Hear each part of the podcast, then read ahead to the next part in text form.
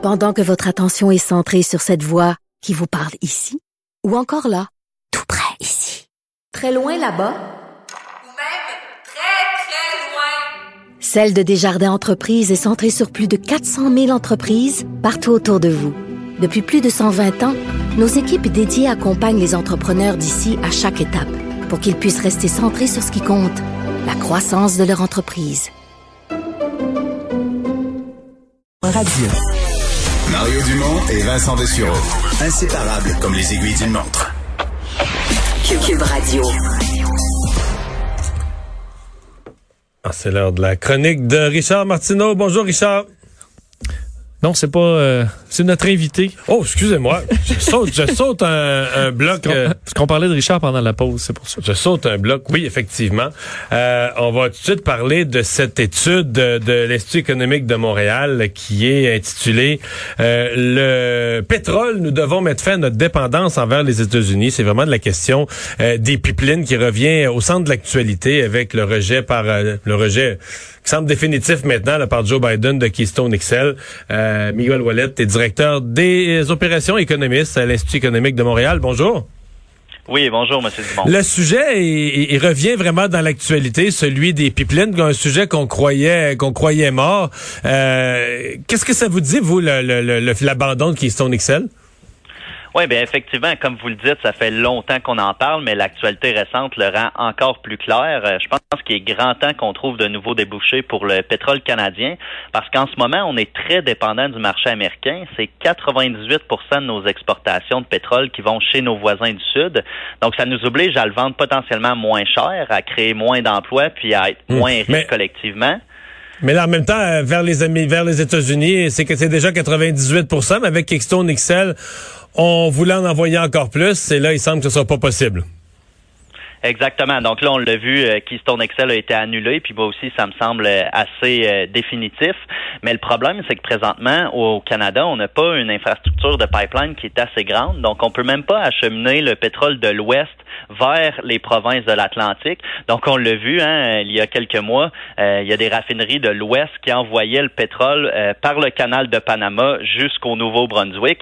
Donc, on doit être un des seuls pays producteurs de pétrole au monde à faire ça. Puis, ça montre qu'effectivement, si on veut d'autres marchés, il va falloir s'asseoir puis se dire, bon, il nous faut plus de pipelines. Puis, il faut regarder euh, d'autres marchés que le marché américain présentement avec euh, l'élection de, de Joe Biden. Mais là, euh, le marché américain, il n'y a pas d'autres pays voisins du Canada. Donc, d'autres marchés, ça veut dire euh, rejoindre les océans. là. Ça veut dire des, des tankers, là, des bateaux citernes, et rejoindre les océans. Il y a eu des projets de pipeline aussi pour rejoindre un port euh, sur le Pacifique. Euh, il y a eu Énergie S pour ramener vers des ports sur l'Atlantique. Euh, mais ils sont pas faciles à passer, les projets de pipeline, là, à l'intérieur même du Canada. Non, effectivement, puis je pense que c'est justement c'est ça le problème. La réglementation actuelle est un peu trop stricte par rapport à ça, puis ça fait en sorte qu'il y ait des beaux projets comme ça qui tombent à l'eau. C'est des milliers d'emplois qui sont perdus. Puis il y a beaucoup de marchés présentement, on le voit dans les pays émergents, comme en Inde où la demande de pétrole va augmenter de 130% d'ici de 2045, au Japon, en Chine. Donc c'est des marchés qui s'ouvrent à nous. Euh, L'opportunité est là. Maintenant, il nous reste juste à la saisir. Là. Ouais, mais euh, Énergie S, par exemple, pensez-vous que ce soit pensez-vous que, ce soit vendable politiquement aux Québécois? En fait, euh, quand on regarde les sondages, là, je vous dirais que à Montréal, définitivement pas, là, on se, on se le cachera pas. Mais euh, pour l'ensemble des autres Québécois en région, euh, il y a quand même une ouverture au développement des, des ressources naturelles. On peut le voir présentement dans le dossier de GNL Québec euh, au Saguenay. Les Saguenayens sont majoritairement en faveur du projet.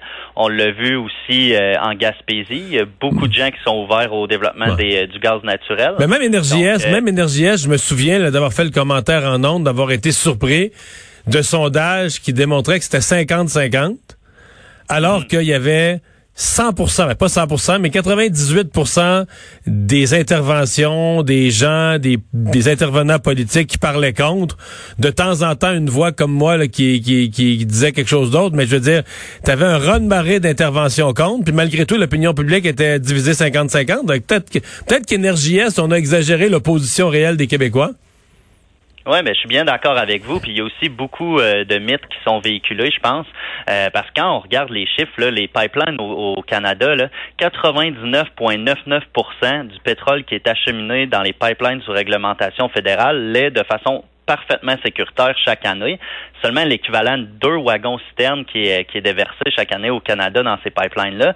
Donc, c'est un peu différent de ce qu'on entend parfois euh, dans la société en général. Puis l'industrie pétrolière aussi, c'est 10% de l'économie canadienne, donc faut pas minimiser ça. Mais je suis parfaitement d'accord avec vous. J'ai l'impression aussi que euh, parfois, on, on, on tend à, à, dire que l'opposition est plus grande que ce qu'elle est euh, réellement, puis on devrait aller voir plutôt les gens en région puis leur demander ce qu'ils en pensent vraiment. Là.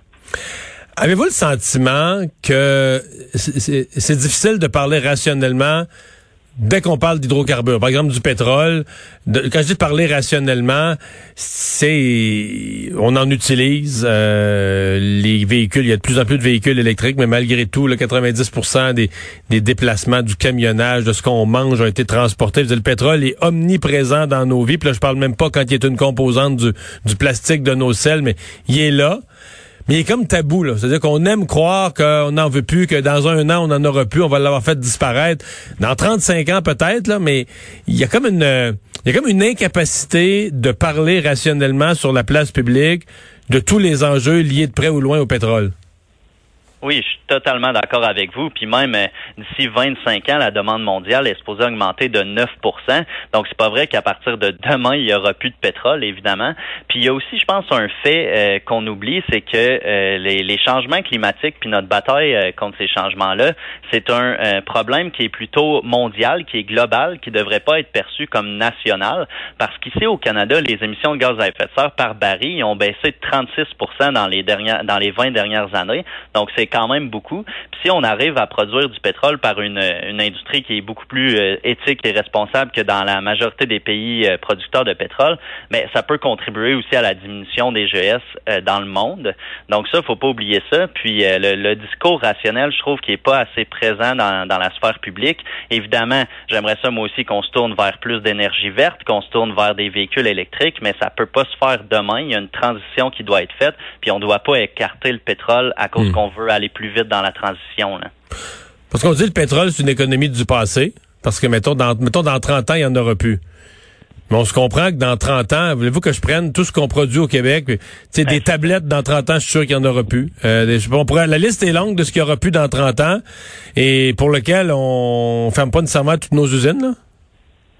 Effectivement. Puis souvent, quand euh, je me fais dire ça, c'est par courriel, mais le courriel est envoyé par un, ordinateur ou un cellulaire qui a besoin de pétrole euh, pour être construit. Donc, euh, ça me fait souvent rire d'entendre ça. Puis, à chaque jour, il y a tellement de produits qu'on utilise qu'il y a du pétrole dedans. C'est pas juste pour mettre hmm. du gaz dans notre automobile. le pétrole est utile pour la production d'énormément énormément de, de biens qu'on a qu'on a besoin chaque jour. Donc ça, faut garder ça en tête, effectivement. Eh bien, ben on va voir comment ça se comment ça se développe. Est-ce que des projets de pipeline euh, pourront renaître euh, au Canada? Euh, J'ai l'impression que ça va ça va prendre toute une toute une gymnastique argumentaire pour réussir ça. Miguel Wallet, merci. Merci à vous. Au revoir. On va à la pause.